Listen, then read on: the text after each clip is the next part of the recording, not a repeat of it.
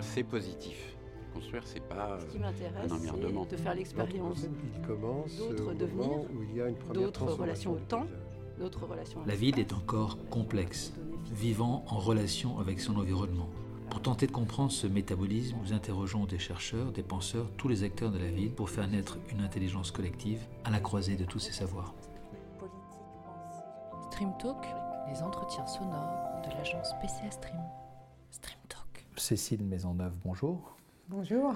Euh, Est-ce que vous pourriez euh, nous rappeler quelle est votre euh, activité actuelle et, et le parcours qui vous a amené à, à ce travail?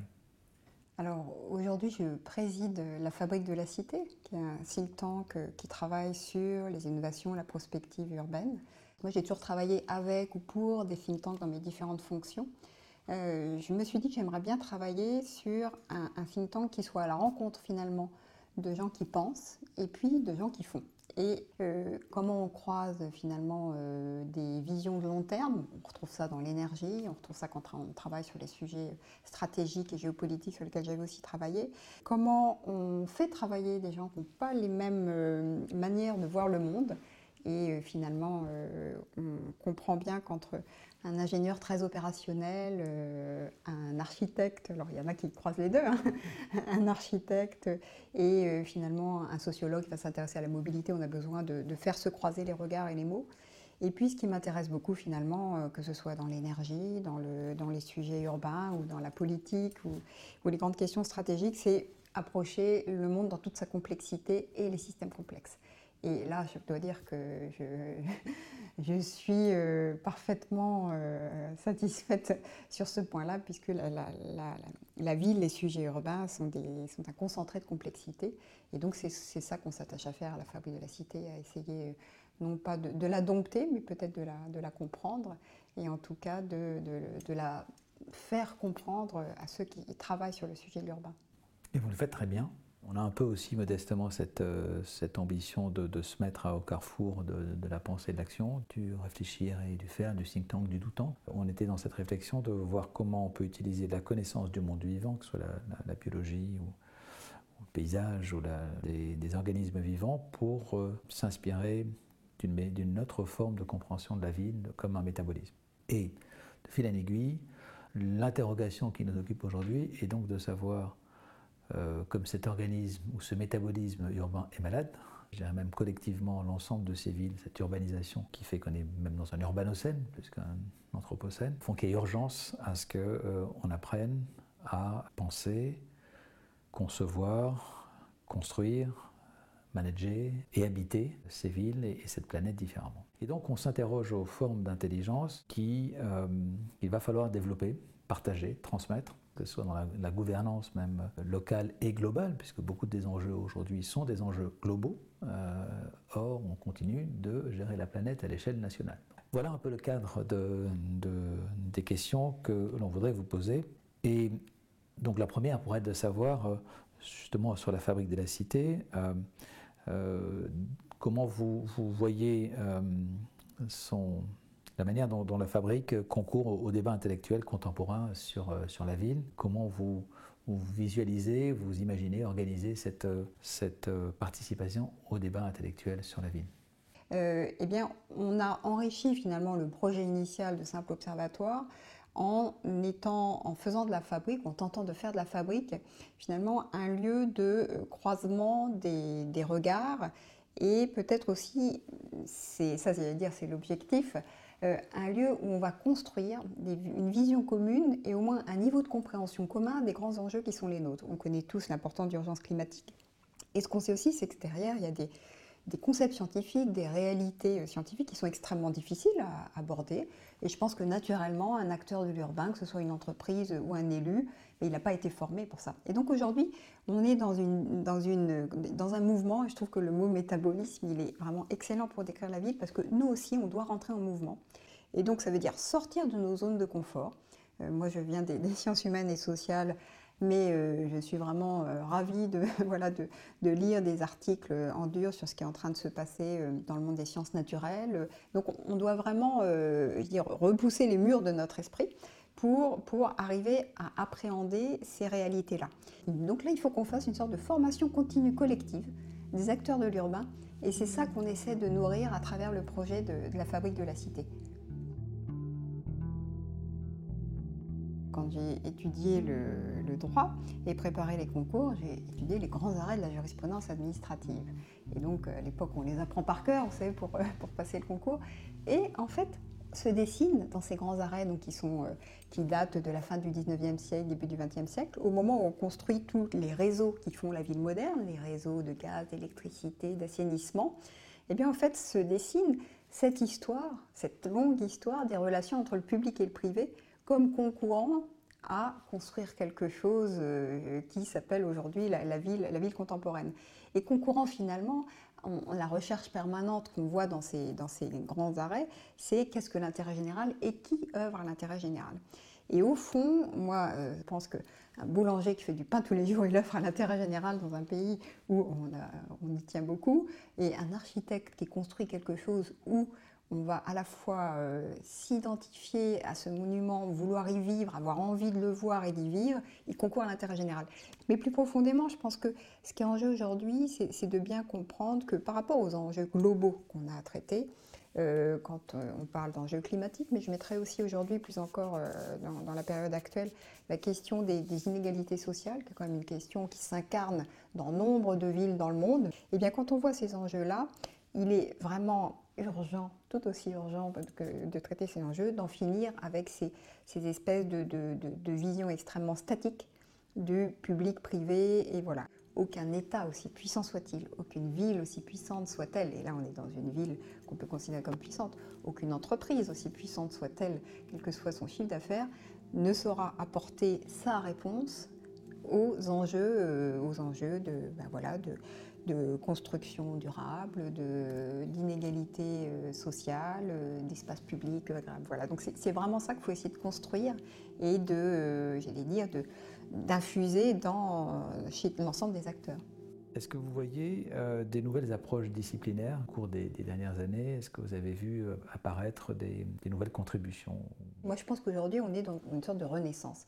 Et c'est pour ça que cette vision très négative qu'on a quand on dit anthropocène, de ce qu'on a mal fait, je ne sais pas si je, l'aurais, parce que moi, je trouve que dans le défi qu'on s'est lancé à nous-mêmes, avec le numérique, mais aussi avec ce qu'on a fait de nos villes, eh ben, c'est une manière de, nous provoquer pour faire autre chose. C'est-à-dire qu'on était très confortable dans une certaine stabilité, et peut-être en ayant créé un certain nombre de déséquilibres aussi, c'est un défi qu'on se lance à nous-mêmes et qu'on veut relever. Et donc moi je trouve qu'aujourd'hui, c'est une nouvelle fois, non pas les limites de l'humain qui se manifestent, mais les manifestations du génie humain. C'est-à-dire qu'il a créé des choses extraordinaires, le numérique, je pense que c'est quelque chose d'extraordinaire qu'on a créé. Alors, on a créé aussi des choses extraordinaires, moins positives, mais quand même, on a sorti des milliards de gens de la pauvreté, peut-être au prix de, euh, de, déséquilibres environnementaux forts. Mais aujourd'hui, on est en train de prendre conscience de ça, et c'est un nouveau défi qu'on se lance au génie humain. Allez, on va, on va résoudre ça. Euh, d'aucuns diraient c'est peut-être une vision très américaine, vous voyez, on, se lance un défi puis on va y aller. Moi, je le situerais plus profondément dans, dans vraiment la nécessité de réinventer un nouvel humanisme. Euh, je trouve que cette période est absolument passionnante du point de vue du, défi que nous nous lançons nous-mêmes. Pas un défi au monde, pas un défi euh, à la nature, un défi à nous-mêmes. Alors on a quand même une, une nouveauté, c'est que ce défi-là, le, temps nous est compté. En tout cas, au regard d'enjeux de, comme le réchauffement climatique ou ou l'ensemble des, mauvaises nouvelles qui aujourd'hui s'accumulent, comme l'extinction de la biodiversité. On voit bien qu'il y a une, accélération. On parle effectivement de la misère sociale ou de ce qu'a pu être l'apparition d'une pensée socialiste et communiste au XIXe siècle pour lutter contre le capitalisme. Il y avait un enjeu, mais finalement il n'y avait pas d'horloge. Aujourd'hui, on a en plus, en plus une horloge. Et donc, on a le numérique qui est, un, qui est effectivement un nouvel outil. Est-ce que vous voyez donc ces ces nouvelles intelligences comme étant euh, les accès possibles à une solution.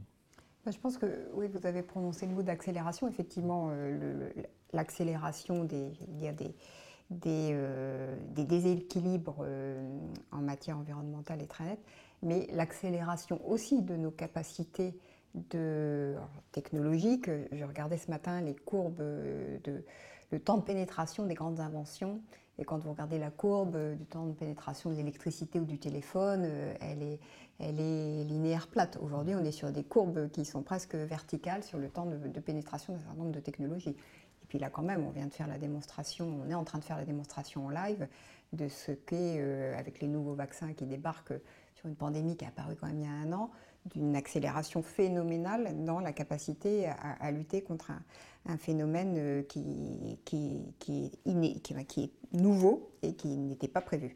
Et donc, euh, c'est, euh, ce que je trouve intéressant dans la crise actuelle, qui comme toutes les crises est une accélération, c'est que précisément, ça nous amène à réfléchir sur d'autres accélérations qu'on pouvait soit nier ou soit sous-estimer. Et alors pour faire un peu de, c'est peut-être de l'humour noir, mais au moins aujourd'hui, on sait tout ce que c'est qu'une exponentielle. Et donc, on est en train de quitter le monde du linéaire. On voit bien qu'on est en train de quitter le monde du linéaire et que là, là on adopte, on doit adopter des, des modes de raisonnement exponentiels. Nous, on a mené à la Fabrique l'an dernier un travail sur les grands projets d'infrastructure et d'aménagement et la démocratie.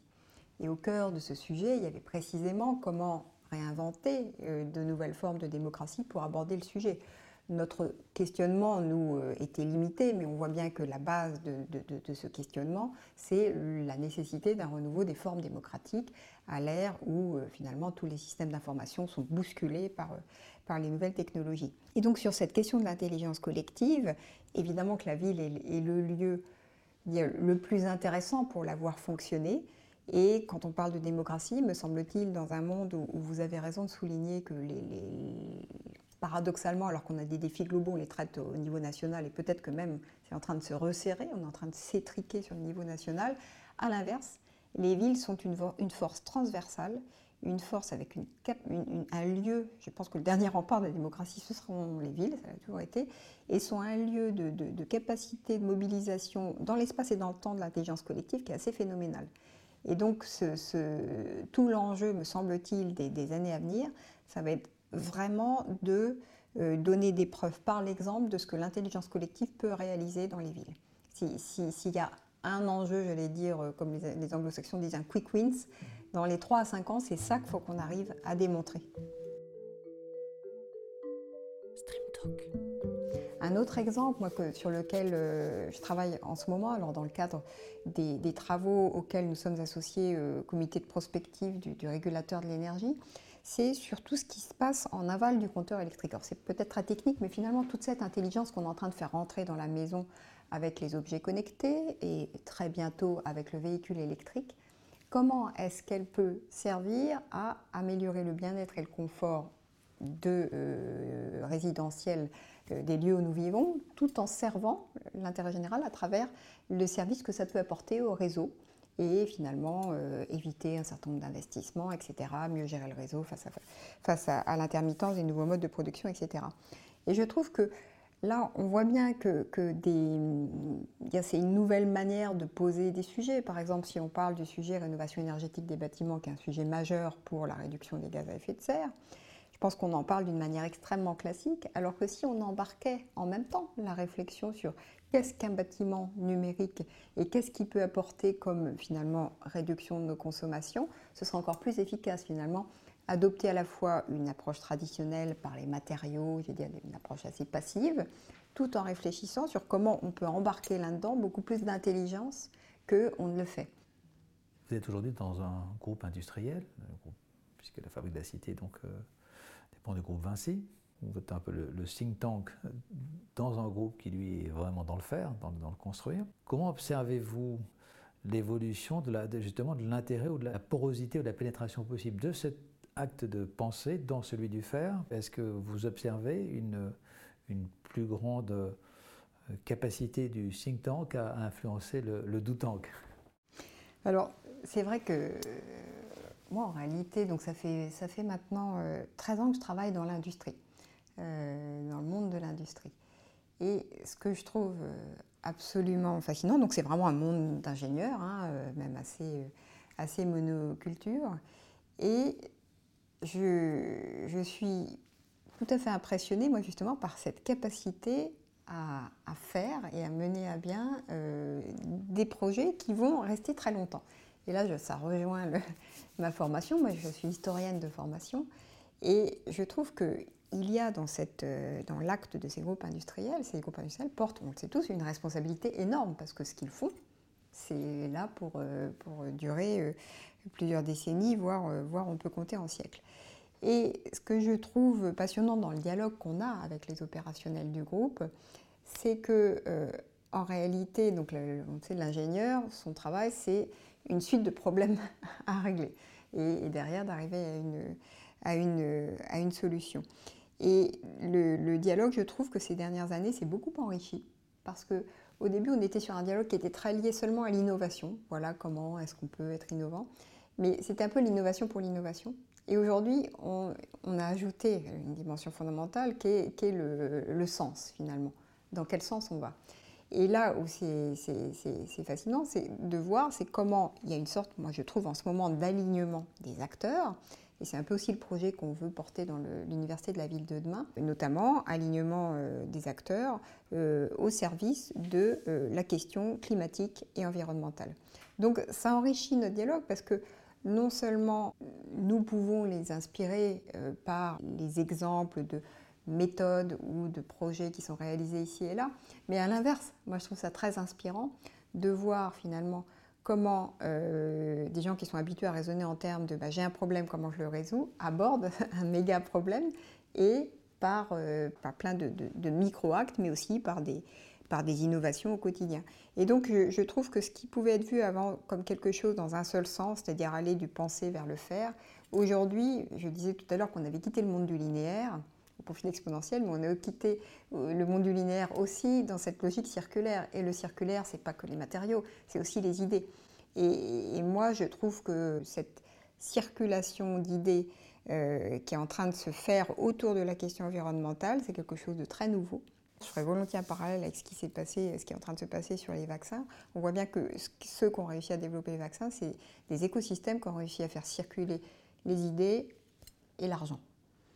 C'est exactement, me semble-t-il, ce qu'il faut faire sur les questions environnementales. Comment on fait circuler les idées et l'argent chez des acteurs qui sont des chercheurs, des décideurs publics, euh, donneurs d'ordre, des, euh, des, gens qui sont dans le faire et c'est ça qu'il va falloir euh, faire. Et donc, quand on parle de métabolisme, ce métabolisme du fer, euh, il est absolument clé dans, la question qui nous réunit autour des questions urbaines.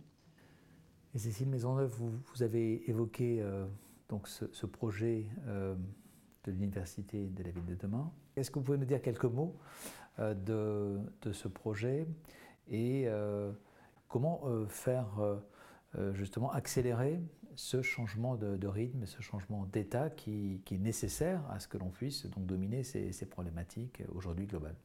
Alors, le projet d'université de, la, ville de demain, comme souvent des projets, il naît d'une rencontre. Et en l'occurrence, c'est une rencontre que j'avais eue avec Bertrand de Fédot, qui est euh, président de la, Fondation Palladio, mais aussi des Bernardins, je le cite parce que j'ai pensé tout à l'heure le mot humanisme, et au fond, c'est peut-être autour de, ces, valeurs d'humanisme qu'on s'est retrouvés.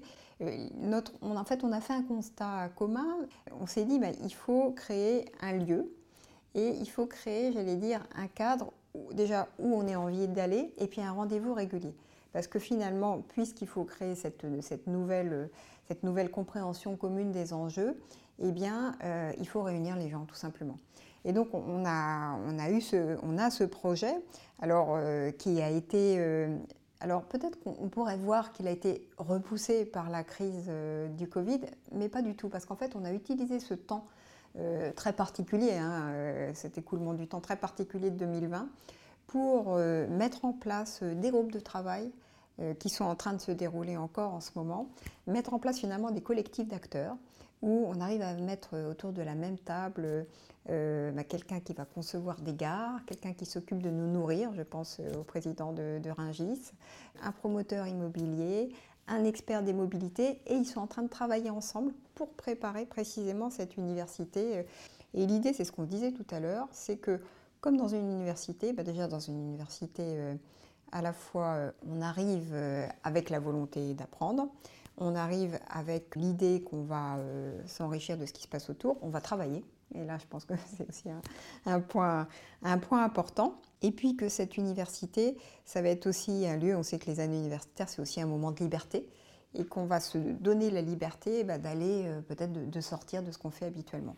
Est-ce que cette intelligence collective, est-ce que ce think tank que, peut être l'université de la ville de demain pourrait avoir aussi un transformé en doutant, c'est-à-dire est-ce que le fait d'avoir finalement une projection sur, un projet pourrait être envisagé? Oui, je pense que c'est vraiment. Euh, je pense que de toute façon, on le disait tout à l'heure, faut, faut, faire du, circuit court entre le FIC et le DO aussi. Hein. Et, le fait qu'on réunit des acteurs qui sont voilà, des chefs d'entreprise, qui sont concrètement aujourd'hui, qui se posent des questions euh, très très pratiques. Hein, euh, euh, où est-ce qu'il faut que je construise des bureaux? Est-ce qu'il faut que j'en construise? Combien de mètres carrés? Quelle forme? Donc ils se posent des questions très pratiques.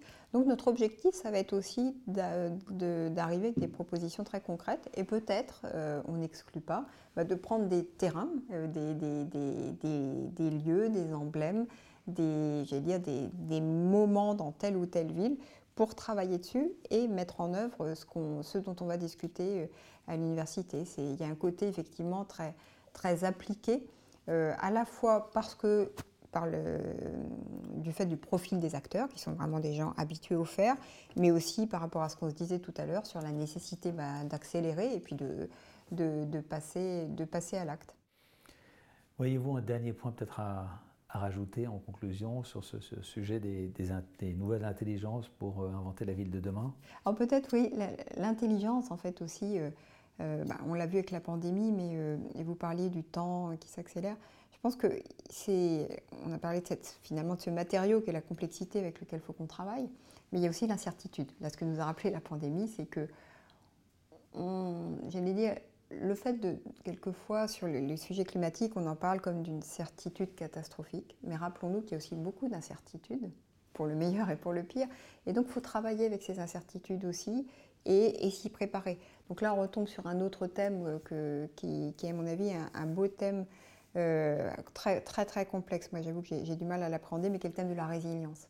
Euh, et comment ces nouvelles formes d'intelligence peuvent permettre de construire des formes de résilience. Ce thème de l'incertitude, il va, il va profondément, euh, je pense qu'on va ressortir de cette crise euh, très marqué par finalement le fait que ça nous est tombé dessus quand même, euh, même s'il y avait des gens qui, l'avaient pressenti dans des scénarios, il faut qu'on travaille avec l'idée de l'incertitude aussi. Il n'y a pas que la certitude de l'horloge qui tourne, il y a avant tout l'incertitude de ce qui peut se passer.